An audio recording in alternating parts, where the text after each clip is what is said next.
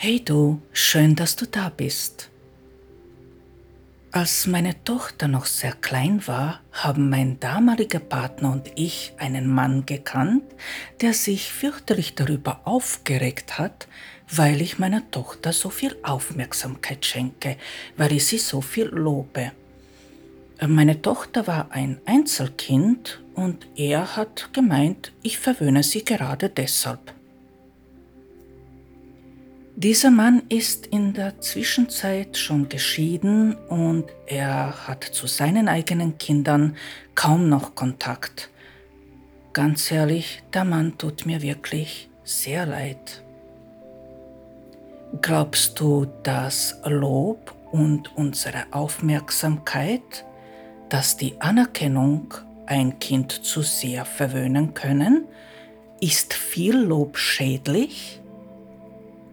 Wie es um die Anerkennung wirklich steht, erfährst du in dieser Folge. Somit herzlich willkommen im Gespräch mit der Stern, deinem Podcast für die persönliche Entwicklung und Selbstfindung. Mein Name ist Andrea. Bevor ich mit der heutigen Folge loslege, mag ich dich kurz um deine Aufmerksamkeit bitten. Du kannst meinen Podcast gerne abonnieren, wenn er dir gefällt. Über eine 5-Sterne-Bewertung würde ich mich genauso freuen. Diese kannst du in der App abgeben, wo du meinen Podcast anhörst. Auf Instagram kannst du mir ebenfalls folgen. Und ich mag darauf hinweisen, dass dieser Podcast hier von Spenden lebt und dass man mich bei Kofi unterstützen kann. Vielen Dank. Links zu all dem, was ich hier aufgezählt habe, findest du in der Beschreibung. Jetzt zu dem Thema in der heutigen Folge.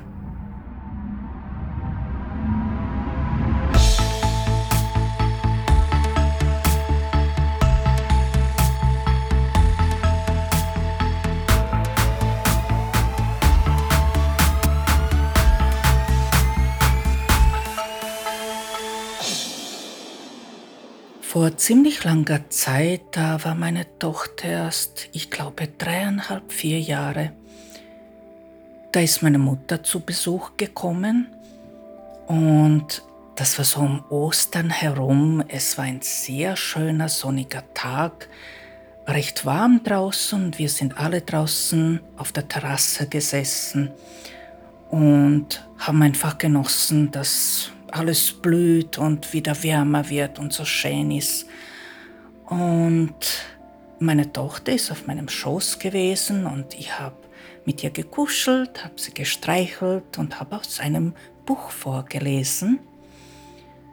Und irgendwann einmal habe ich gemerkt, dass mich meine Mutter irgendwie ungewohnt anschaut, so ganz ernst und, naja, fast mürrisch. Äh, fast verletzt. Ja, das kann man so beschreiben.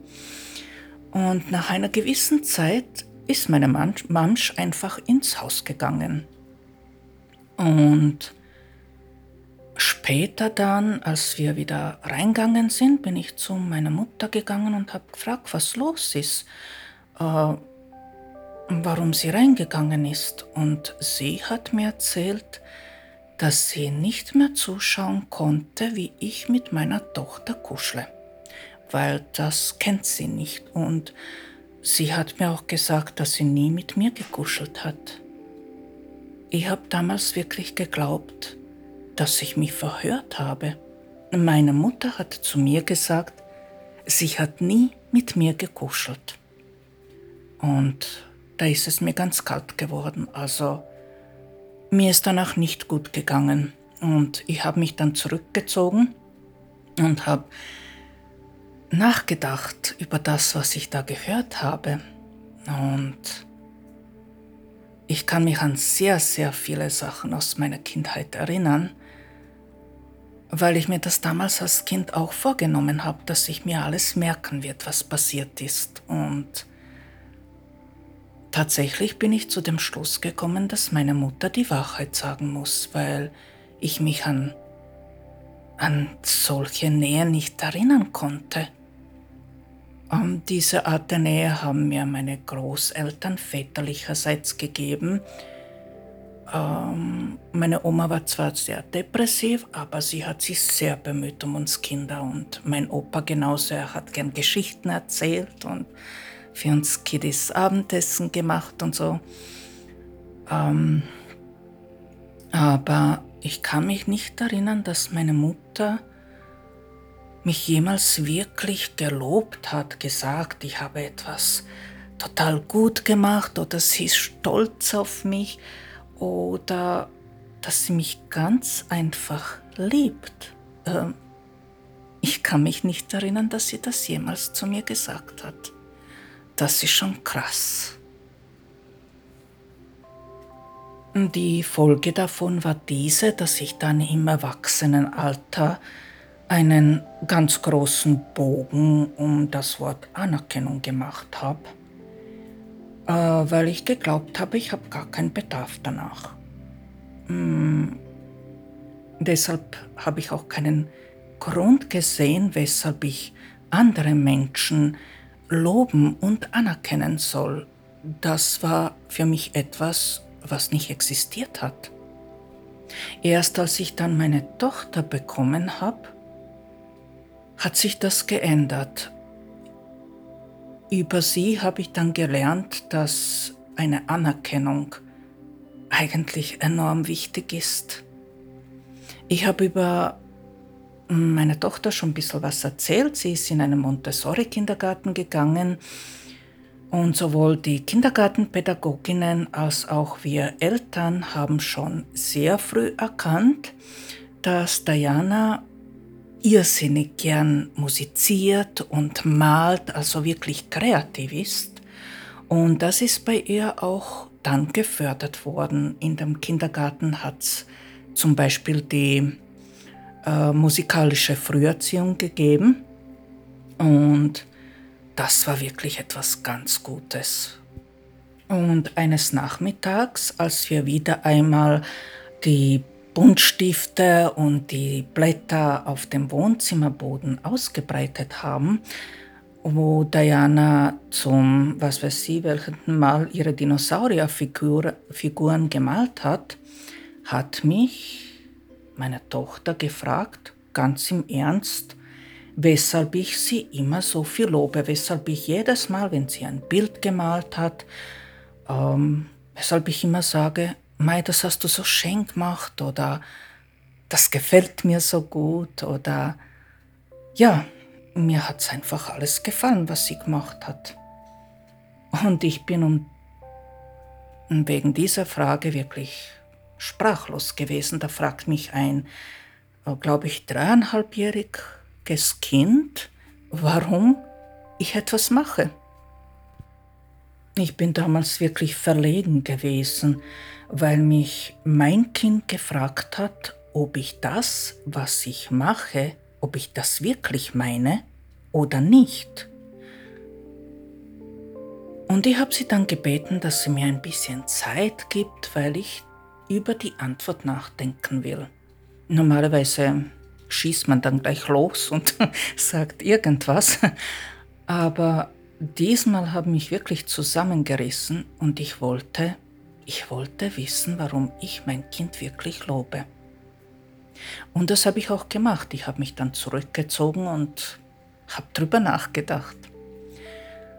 Und dann habe ich jetzt nicht wörtlich, aber ungefähr so erzählt, dass es im Grunde niemanden gibt auf dieser Welt, der sagen kann, was schön ist und was nicht schön ist, weil das eine komplett subjektive Sache ist. Es kann niemand bestimmen, was das Wort bedeutet. Das ist etwas, was jeder für sich selbst bestimmt, was er selbst entscheidet. Und dadurch, dass ich sehe, wie sehr sich mein Kind bemüht, ihre Bilder zu malen, äh, sie hat zum Beispiel Malen nach Zahlen nie ausgemalt, das hat sie nie interessiert. Sie wollte immer lernen, wie man eine Sache auf den Papier bringt. Also allein, allein diese Mühe, die sie sich da gegeben hat, also das hat mich schon sehr beeindruckt. Und genau das habe ich ihr gesagt. Ich mag ihre Bilder genau aus diesem Grund, weil ich sehe, wie viel Mühe sie sich gibt. Äh, das Zeichnen übrigens hat ihr Papa beigebracht, weil ich kann nicht gut zeichnen. Ich bin als Kind nicht gefördert worden. Ich habe einen irrsinnig guten Lehrer gehabt in der, glaube ich, Grundschule. Ja. Aber da bin ich nie gefördert worden. ja, irgendwann einmal habe ich es einfach sein lassen. Aber ich habe sehr viele Techniken kennengelernt und ja, das hat mich schon fasziniert. Na gut, dafür hat es meine Tochter. Sie hat wirklich schön malen können. Und nach dieser Erklärung hat Diana dann mit noch mehr Begeisterung ihre Bilder gemalt und ist sowieso sehr kreativ gewesen. Und nach dieser Dinosaurierphase sind dann die Pferde dran gewesen und Fantasy-Figuren, auch äh, räumliche Zeichnungen sind danach auch dran gewesen.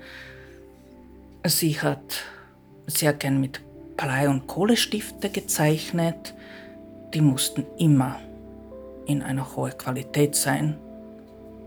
Und danach hat sie auch die Wasser- und die Aquarellfarben gern genommen. Ja, ich bin davon überzeugt, dass genau diese Erklärung der Diana diesen nötigen Schwung gegeben hat, dass sie sich dann noch mehr Mühe gibt, dass sie sich noch mehr anstrengt und dass sie besser wird. Ja, das war wirklich eine gute Sache. Und genau darum geht es ja im Leben zwischen zu viel verwöhnen und eine gezielte Anerkennung geben, also gezielt loben, es richtig dosieren und diese auch im richtigen richtigem Augenblick geben, ja, das ist ein himmelsweiter Unterschied. Wenn man einem Kind alles kauft, wirklich alles gibt, jeden Wunsch vor den Augen abliest, äh, überhaupt keine Grenzen setzt, alles durchgehen lässt und, und ja, dann kann man davon ausgehen, dass man das Kind tatsächlich verwöhnt.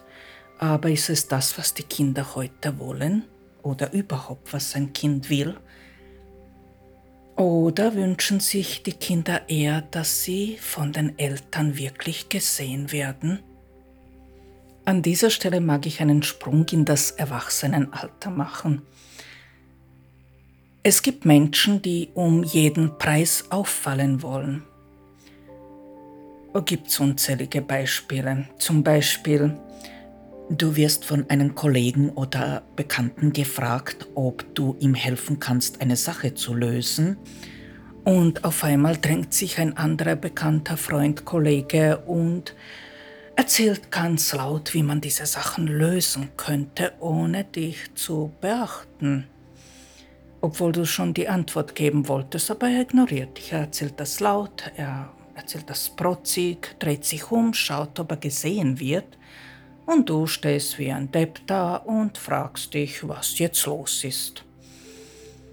Oder du als Mann möchtest dir eine Scheibe Brot schneiden und auf einmal kommt deine Frau, nimmt dir das Messer weg und sagt zu dir, ich mache das schon für dich. Und sie schneidet eine Scheibe Brot für dich und du, um diesem Streit aus dem Weg zu gehen, schweigst ganz einfach und fragst dich heimlich, ob deine Frau alle Tassen im Schrank noch hat. Oder du als Frau, Entschuldigung, du als Frau bittest deinen Liebsten, dass er dir etwas repariert und er sagt zu dir, äh, dass er die Sache gleich machen würde. Und nach einigen Tagen gehst du hin und fragst ganz vorsichtig nach, ob er bitte diese Sache repariert, da du das, was auch immer brauchst und er dir das zugesagt hat und dein Liebster sagt ganz verschämt, dass er die Sache gleich machen wird. Und nach ein paar Tagen, wo du drauf gekommen bist, dass das noch immer nicht repariert worden ist, stehst du wie auf glühenden Kohlen da und fragst dich, wie du deinem Mann, deinem Liebsten sagen sollst, dass er bitte diese Sache repariert. Du weißt ganz einfach nicht mehr, was du tun sollst.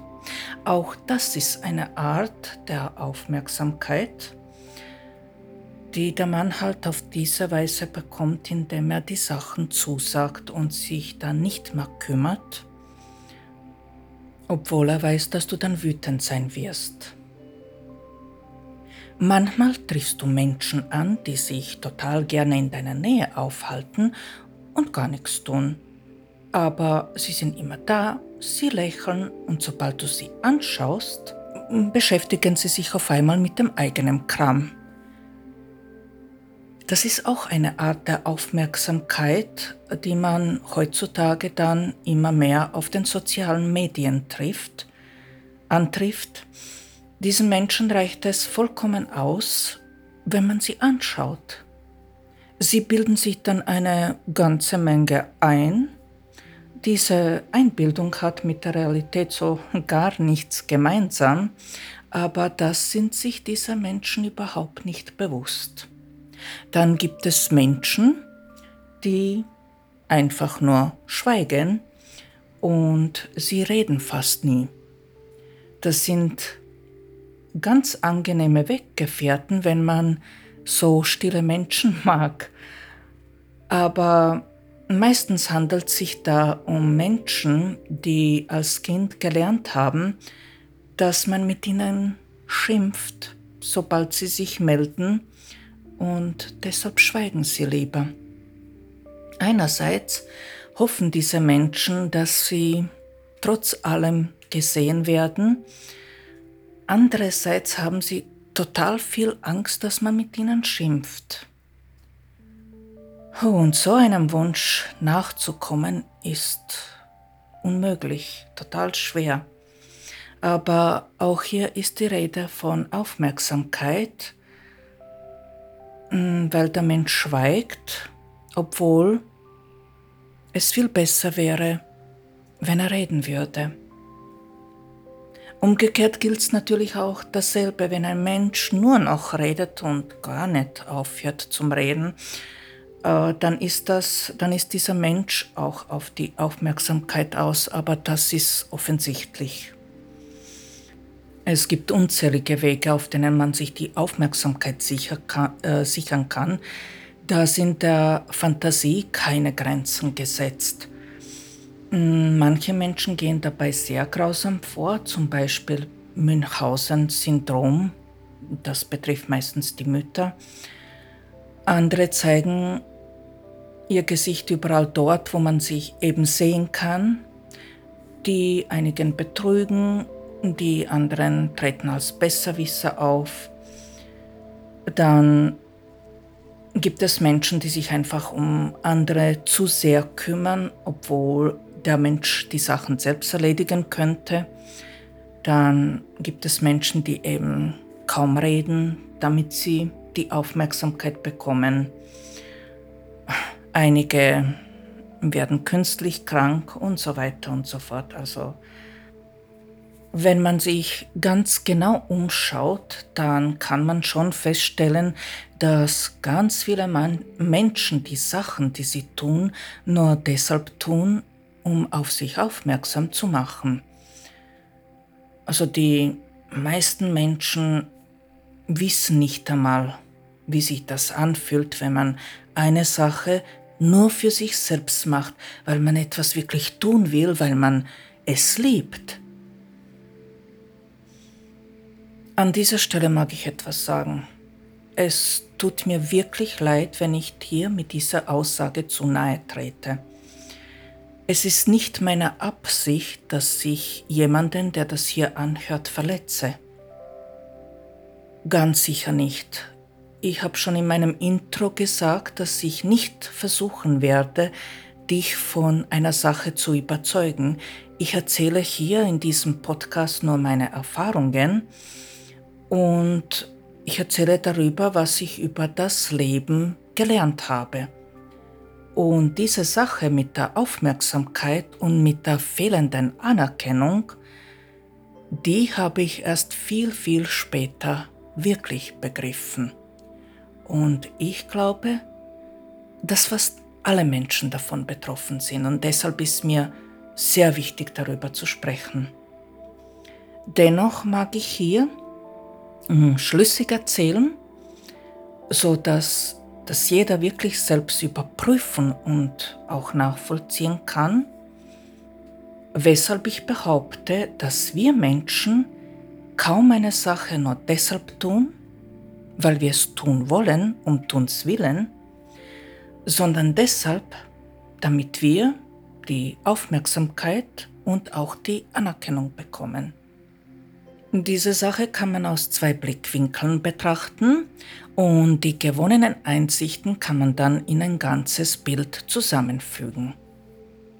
Ich behaupte, wir Menschen verstecken uns hinter etwas und agieren dann aus der Position heraus, die wir als unser Versteck gewählt haben. Man kann dazu auch sagen, dass die Menschen Masken tragen. Was ist dran an diesen Worten? Wenn du in die Schule gehst und am Elterntreffen teilzunehmen, trittst du dort als die Mutter oder als der Vater von deiner Tochter oder deinem Sohn auf. Du hast dich in die Rolle als der Elternteil, der du bist, hineinversetzt und aus dieser Position heraus agierst du. Bei der Arbeit zum Beispiel, da trittst du als der Mensch auf, äh, der du vom Beruf bist. Äh, völlig egal von welchem Beruf, ob du jetzt als Anwalt oder Lehrer oder Geschäftsführer auftrittst, das ist völlig egal. Du wirst, du wirst als das wahrgenommen, als der Mensch, der du vom Beruf bist.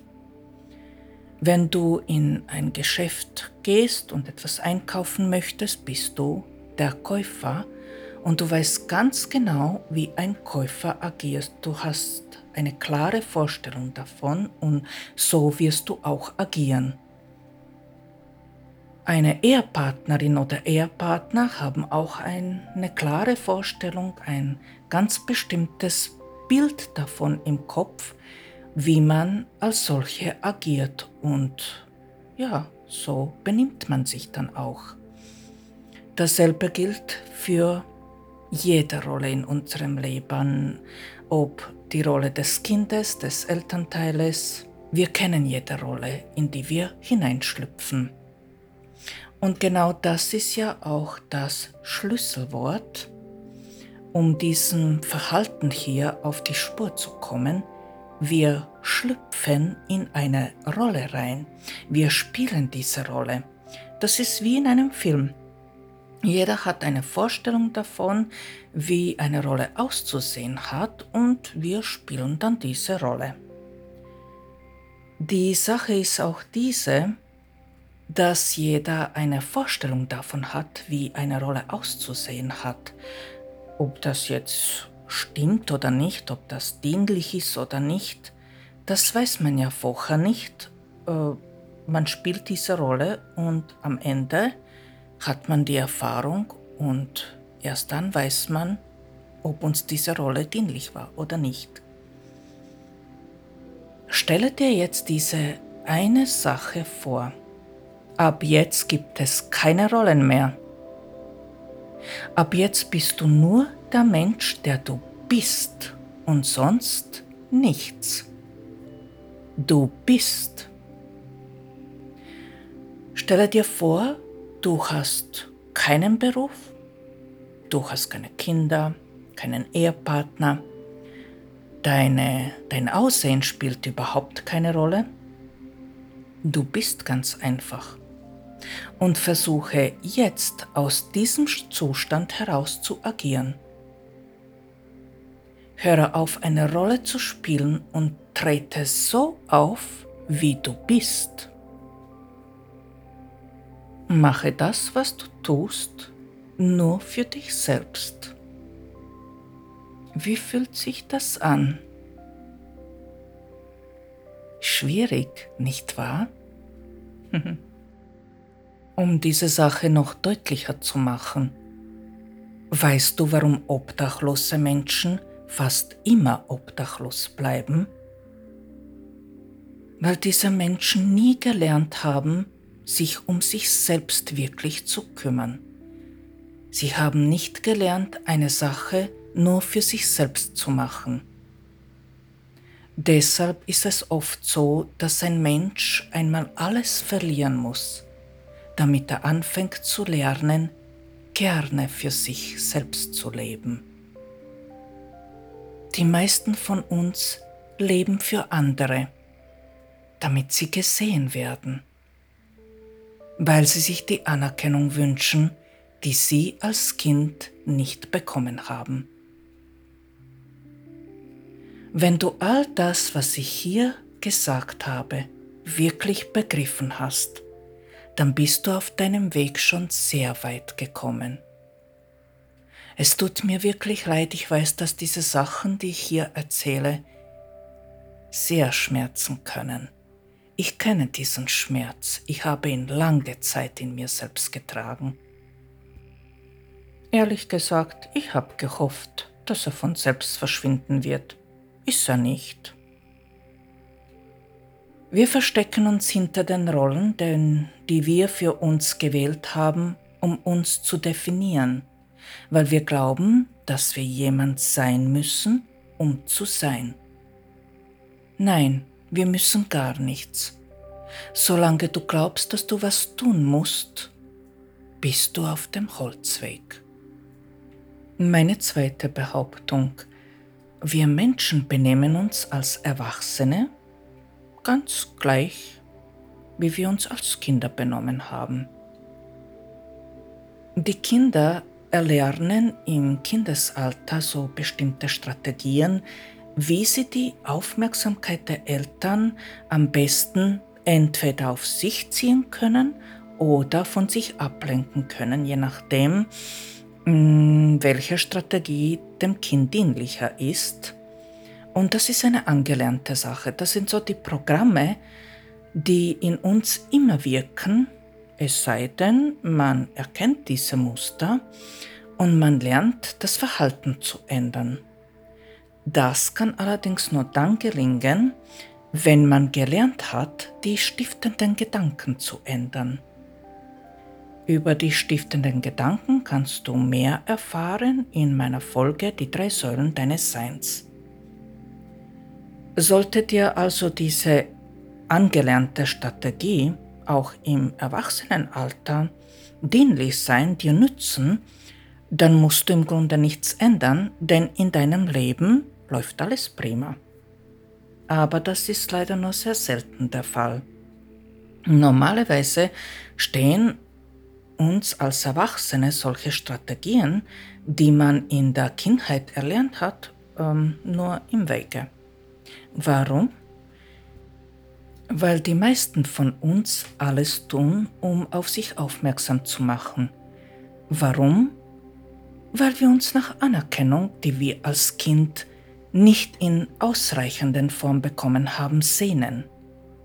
Und damit senden wir, dass wir im Brauchen sind. Wer alles tut, um Anerkennung zu bekommen, sendet, dass er diese nicht hat, also ist man im Brauchen. Ich weiß, dass solche Sätze nicht gerade angenehm sind und dass man sich da nicht wohlfühlt in der eigenen Haut. Das kann auch daran liegen, dass wir schon sehr früh gelernt haben, uns schuldig zu fühlen, sofern wir auf irgendwelche Mängel, die wir eventuell haben, aufmerksam gemacht werden.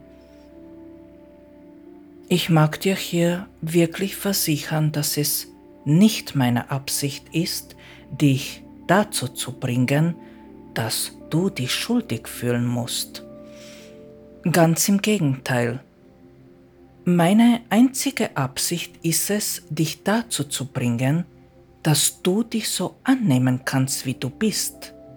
Denn an dir ist nichts falsch. Es gibt kein richtig oder falsch. Diese Denkweise führt nur dazu, dass man selbst davon überzeugt ist, falsch zu sein. Allerdings ist die Voraussetzung dafür, dass man sich so nehmen kann, wie man ist, diese, dass man versteht und dass man begreift. Wenn man all die Zusammenhänge versteht, wenn man weiß, warum eine Sache so läuft oder warum sie so gelaufen ist, dann kann man Frieden mit sich selbst machen und das bedeutet wiederum, dass man sich angenommen hat. Mir ist genau aus diesem Grund dieses Thema wirklich eine Herzensangelegenheit, weil ich all das sehr gut kenne und weil ich mich lange, lange Zeit sehr schuldig gefühlt habe. Und ich habe mit mir selbst nicht können. Ich mag deshalb einige Fragen stellen. Glaubst du, dass das falsch ist, wenn man sich als erwachsener Mensch so benimmt unbedingt auffallen möchte, wenn man auf Aufmerksamkeit aus ist? Erkennst du dieses Verhalten bei anderen Menschen, die eben alles tun, um gesehen zu werden? Kennst du aber auch die Ablehnung der Gesellschaft gegenüber so einem Verhalten? Ähm, ich gebe zu, dass manche Menschen diesbezüglich wirklich sehr schräg sind.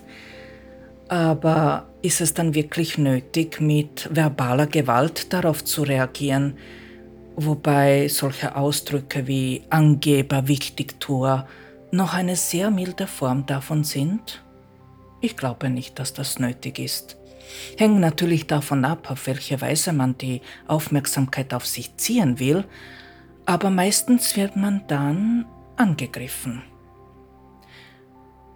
Keiner von uns müsste so drauf reagieren, aber weder heute noch morgen wird sich an dieser Reaktion auf die Aufmerksamkeitssucht etwas ändern, weil die Evolution ein sehr langsamer Prozess ist. Ändern können sich die Menschen, die das hier begriffen haben, nur selbst, indem sie nicht abfällig reagieren, wenn sie merken, dass es Menschen in ihrem Umfeld gibt, die auf die Aufmerksamkeit aus sind. Man darf auch nicht vergessen, dass die Menschen, die so gar nicht auf sich aufmerksam machen wollen, die ganz leise und still sind, dass sie genauso auf die Aufmerksamkeit aus sind dann müsste man auf diese Menschen gleich reagieren wie auf diese, die das offensichtlich tun, und trotzdem merkt kaum jemand, dass diese Art der Aufmerksamkeitssucht dieselbe ist wie diese, wo der Mensch offensichtlich alles tut, um auf sich aufmerksam zu machen. Dann gibt es noch ein Problem, äh, wenn man Menschen, die sich Aufmerksamkeit wünschen, diese dann schenkt dann muss man oft erfahren, dass diese dann nicht merken, welche bekommen zu haben. Der Verstand kann eine Sache, die er nicht kennt, nicht erkennen, da er im Grunde erwartet, schlecht behandelt zu werden. Das heißt, dass einen Menschen zu loben, der nicht gewohnt ist, gelobt zu werden, nicht so einfach ist. Dieser Mensch, der kein Lob kennt, wird nicht erkennen können, dass du ihn lobst. Er wird dann sehr verlegen darauf reagieren oder sogar ablehnend oder auch aggressiv, weil er denken wird, dass du dich über ihn lustig machst. Es kann auch sein, dass er sogar glaubt, dass du das, was du sagst, nicht ernst meinst. In diesem Fall muss man ganz viel Geduld aufbringen, und das kann einige Jahre dauern, bis der andere Mensch begriffen hat, dass du es ernst meinst. Der andere Mensch müsste wiederum lernen, sich selbst anzuerkennen, sich selbst zu loben, damit er dein Lob annehmen kann, und das bedeutet nicht selten, dass man sich selbst mehr Mühe geben muss, eine Sache gut zu machen. Was ich noch sehr traurig finde, ist, dass die Menschen, die die Aufmerksamkeit brauchen, diese gar nicht bekommen, so wie sie es möchten.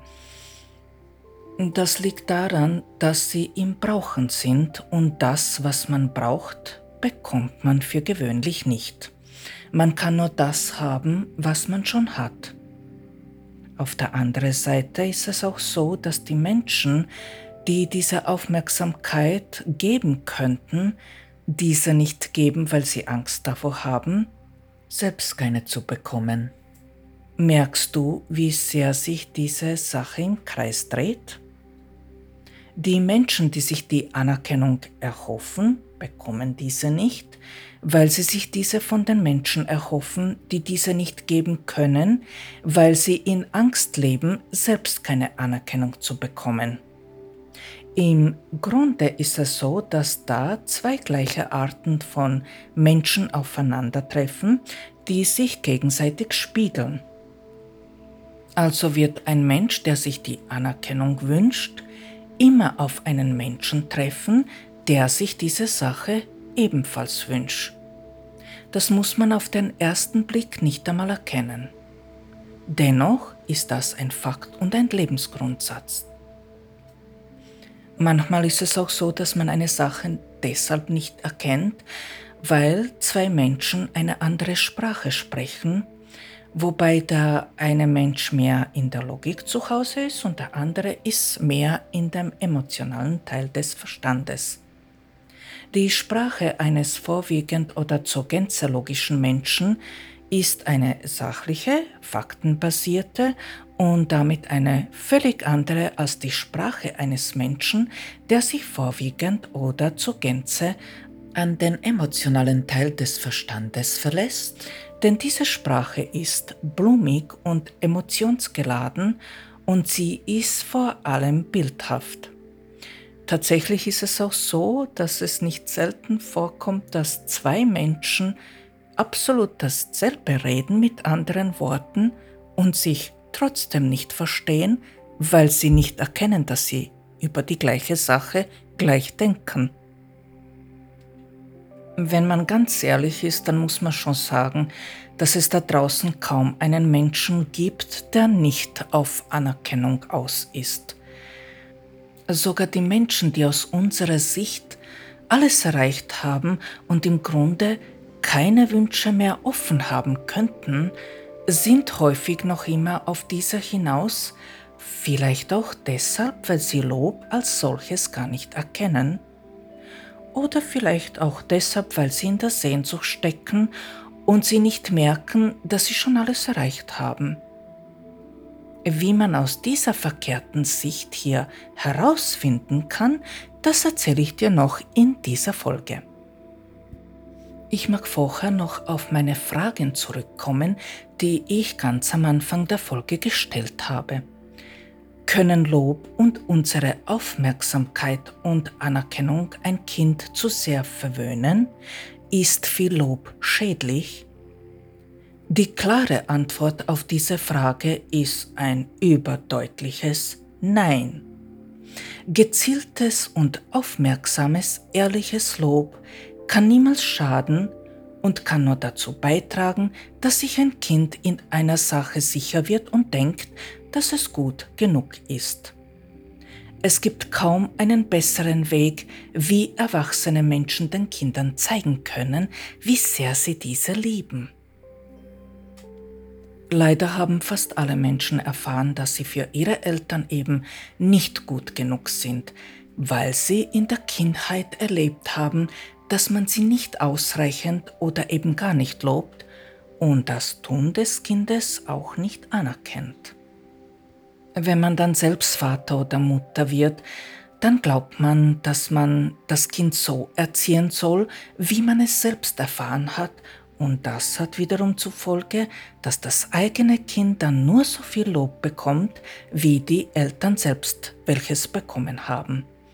Und selbst wenn man nicht daran glaubt, dass die Erziehung der eigenen Eltern gut war, wird man trotzdem so handeln, wie die Eltern gehandelt haben, weil man dann versuchen wird, nicht so zu sein wie die Eltern, was gar nicht gelingen kann, weil wenn man versucht, nicht so zu sein wie die, wie die Eltern, also je mehr man versucht, nicht so zu sein wie die Eltern, desto mehr wird man so wie die Eltern. Das liegt daran, dass man den Teil in uns, der unseren Eltern ähnelt, ablehnt. Und alles, was man ablehnt, das bleibt bestehen, das zieht man an. Das, was man annimmt, lässt man los. Die Kinder haben im Grunde nur einen Wunsch. Sie möchten den Eltern so gefallen, dass sie in den Augen der Eltern als die Besten, die es auf der Welt gibt, angesehen werden. Dieser Wunsch ist verständlich, denn das ist auch der Sinn des Lebens, den Nachwuchs zu bekommen, weil man sich diesen mit dem geliebten Partner so sehr wünscht, damit man die gemeinsame Liebe weitergeben kann. Leider wissen die meisten Menschen nicht, wie man ein Kind wirklich liebt. Und noch dazu wissen die meisten Menschen nicht, wie man sich selbst liebt. Diese Sache ist weder richtig noch falsch, sie ist auch nicht zu verurteilen. Es ist einfach so. Viele Menschen wissen einfach nicht, wie man sich selbst liebt, deshalb wissen sie auch nicht, wie man andere liebt.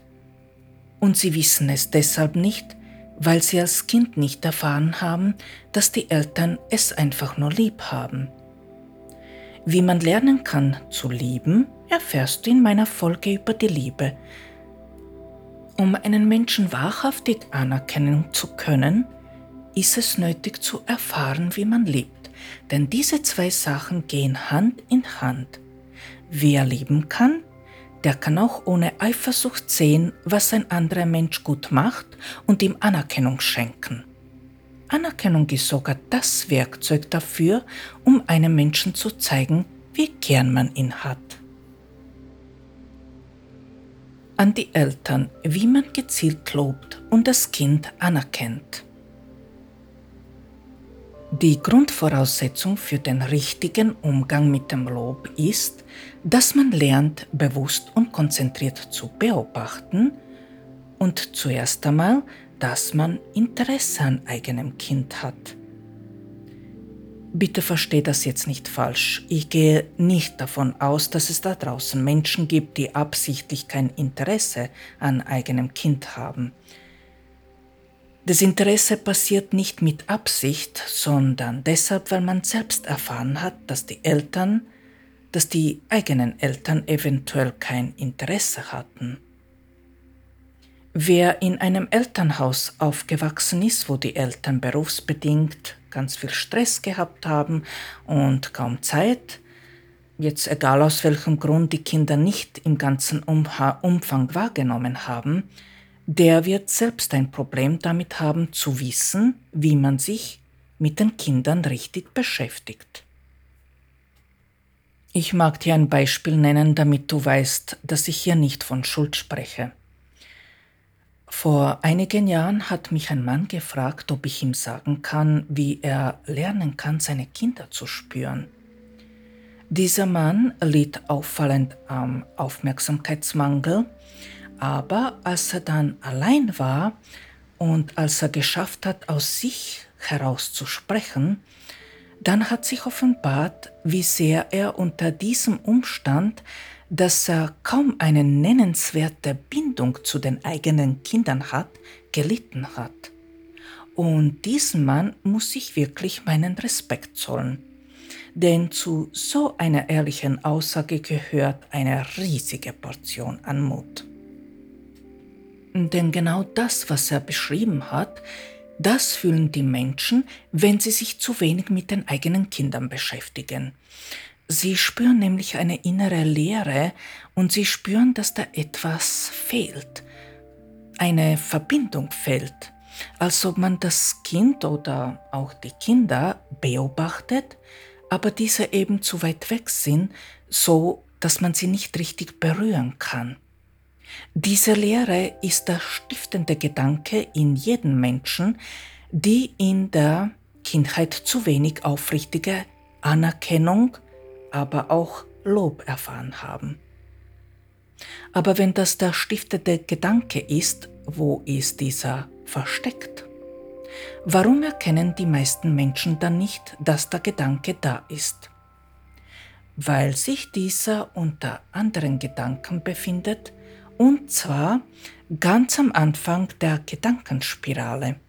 In der Folge Drei Säulen oder Faktoren deines Seins habe ich beschrieben, wie man die stiftenden Gedanken aufdecken kann. Wenn also der stiftende Gedanke in diesem Fall davon spricht, dass die Eltern ein Kind nicht wirklich sehen oder auch nicht anerkennen, kann der nächste Gedanke über diesem Gedanken sein, zum Beispiel, dass die Eltern nur die negativen Sachen am Kind sehen. Der 25. aber, dass man ganztägig arbeiten muss, um dem Kind alles zu ermöglichen. Solltest du den Wunsch haben, aus diesem Kreislauf auszubrechen und lernen wollen, wahrhaftig dein Kind zu sehen, dann fange damit zum Beispiel an, dem Kind richtig zuzuhören. Mein früherer Partner und ich haben gemeinsam mit unserer Tochter einen Talking Stick geschnitzt. Beziehungsweise er hat ihn geschnitzt, weil wir lernen wollten, richtig zuzuhören. Wir haben uns viele Jahre mit der Lebensweise der Lakota-Indianer auseinandergesetzt und haben versucht, danach zu leben. Natürlich angepasst an unsere westliche Lebensweise. Viele Weisheiten der Indianer sind genau das, Weisheiten, und sie lassen sich in allen Kulturen und Lebensweisen integrieren. Im Grunde ist die Anwendung vom Talking Stick ähnlich der gewaltfreien Kommunikation. Der Schwerpunkt liegt hierbei im Respekt und Akzeptanz. Derjenige, der den Talking Stick hält, der wird nicht unterbrochen, und er kann so lange reden, solange er den Stick hält. Dass das unweigerlich dazu führt, dass man sowohl gut zuhören muss, als auch sich alles merken muss, was man sagen will, äh, das ist nachvollziehbar. Den Stick, den legt man in die Mitte des Tisches und wer ihn nimmt, der darf reden und keiner darf unterbrechen. Wenn mir eine Sache die Grundlage des heutigen Denkens gegeben hat, dann eben diese. Denn sowohl mein früherer Partner als auch unser Kind und ich haben total wild durcheinander geredet. Wir haben uns ständig unterbrochen und am Ende hat keiner gewusst, was der andere wirklich sagen wollte oder was ihn beschäftigt. Diese Sache lohnt sich sehr, man lernt sich neu kennen und andere um einen herum auch. Nach diesem Schritt ist der Rest, denke ich, logisch. Beobachte dein Kind so lange, bis du es wirklich siehst, bis du mit deinen Gedanken nur noch bei deinem Kind bist. Und dann beobachte, ohne darüber zu urteilen, was dein Kind gut kann und dann sage deinem Kind, was du siehst. Das ist im Grunde alles, was du tun musst. Spreche das aus, was dir an deinem Kind gefällt und das, was nicht so gut ist, mache es einfach klein und unbedeutend. Das ist es, was sich die Kinder wünschen. Wenn dein Kind aus der Schule mit einem Fleck kommt, mach kein Drama draus. Die Kinder in der Schule machen schon genug Stress, wenn ein Kind eine schlechte Note bekommt. Die meisten Kinder erzählen dann, dass die Eltern zu Hause wegen der Note schimpfen oder auch strafen werden.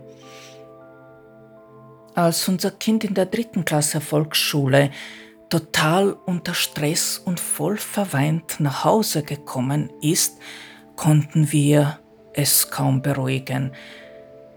Diana hat uns erzählt, dass die Kinder in der Schule erzählt haben, dass wir schimpfen und sie arg bestrafen werden und so einen Blödsinn. Ich habe mein Kind umarmt und habe ganz ehrlich einen vollen Lachkrampf bekommen. Ich habe mich auch nicht beruhigen können. Als mir das gelungen ist, dann habe ich zu ihr gesagt, dass wir das feiern müssen, weil sie einen Fünfer kassiert hat. Ersten Fünfer in ihrem Leben. Und das hat mir gezeigt, dass meine Tochter ein ganz normales Kind ist, weil auch einen Fünfer zu bekommen gehört eben zum Leben. Meine Tochter war ob meine Reaktion dermaßen verblüfft, dass sie zu mir gesagt hat, ich bin nicht normal ähm, und noch einiges mehr, aber das lasse ich hier weg. Sie ist so unter Druck gestanden. Wer das nicht kennt, der kann sich so eine Situation überhaupt nicht vorstellen. Ich habe uns dann irgendetwas gekocht und wir haben Mittag gegessen und dann haben wir uns einen Kuchen gebacken und oder Pudding gekocht, ich weiß nicht mehr. Wir haben den ganzen Nachmittag gespielt und voll viel Spaß gehabt und die Schulsachen haben wir nicht mehr angeschaut. Sie hatte also unsere Tochter in ihrem 14-jährigen Leben nie mehr einen Fleck bekommen. Ja, das habe ich noch nicht erwähnt, meine Tochter lebt nicht mehr.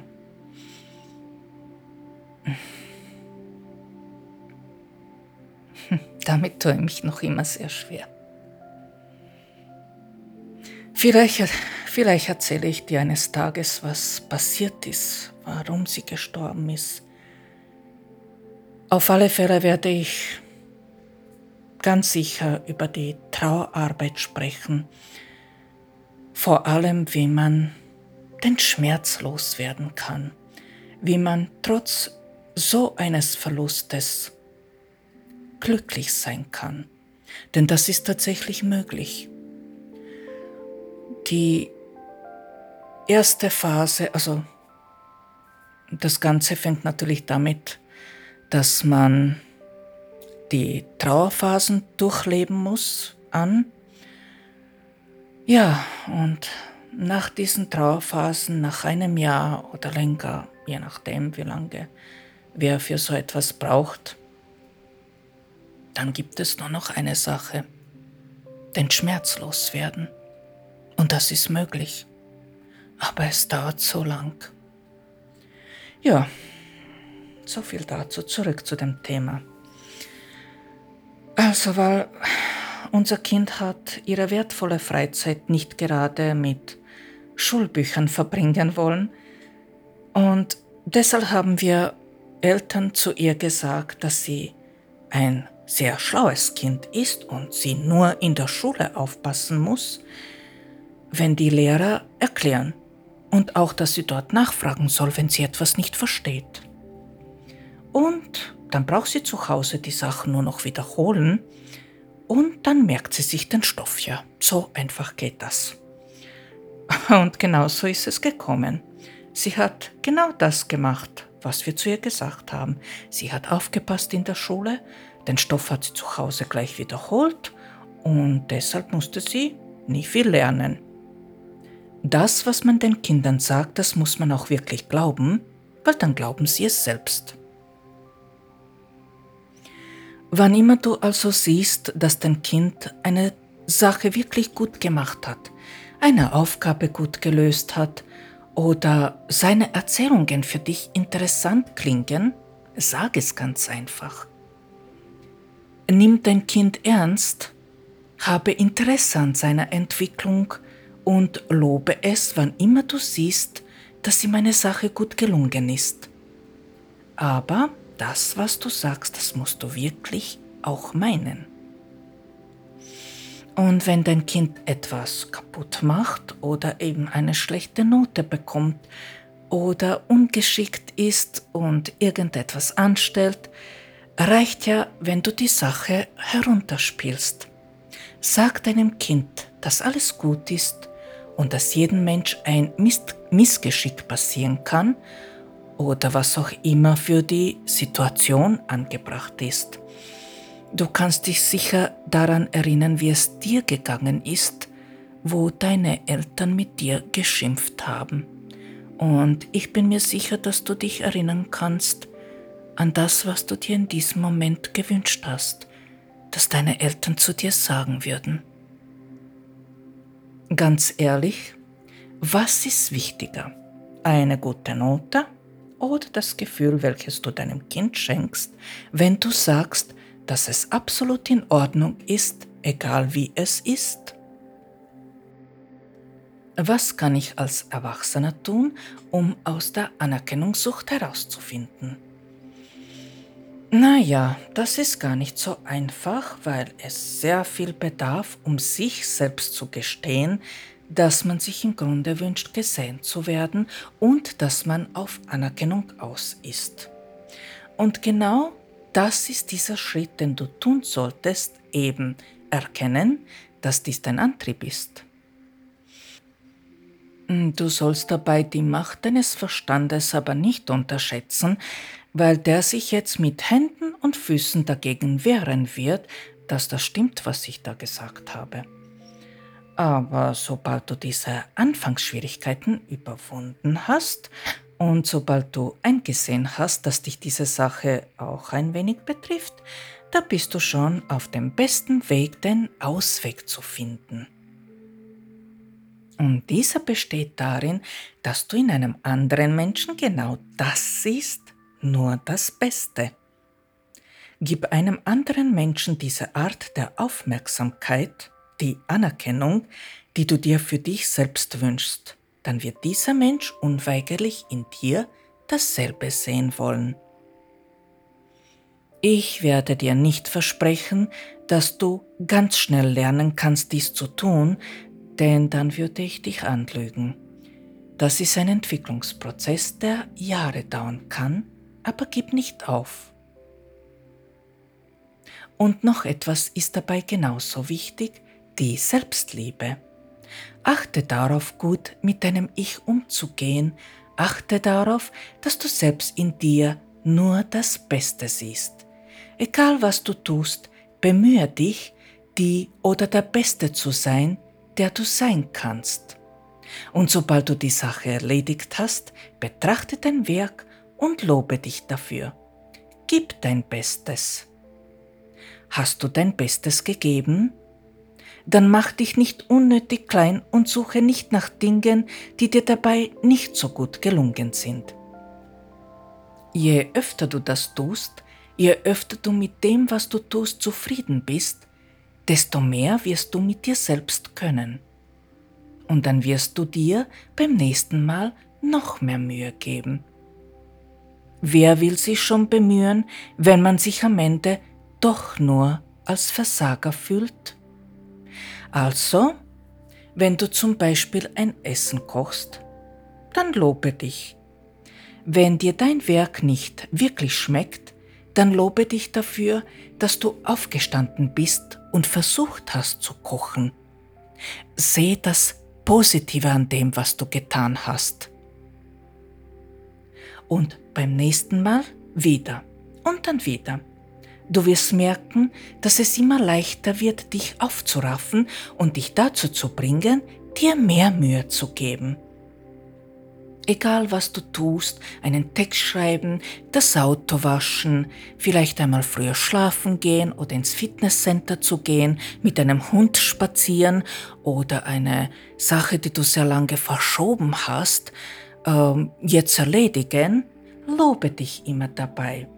Und wenn was schiefgegangen ist, dann analysiere es in Ruhe. Stelle dir bildhaft vor die Szene, wie du es hättest besser machen können. Und dann wiederhole dieses Bild immer wieder.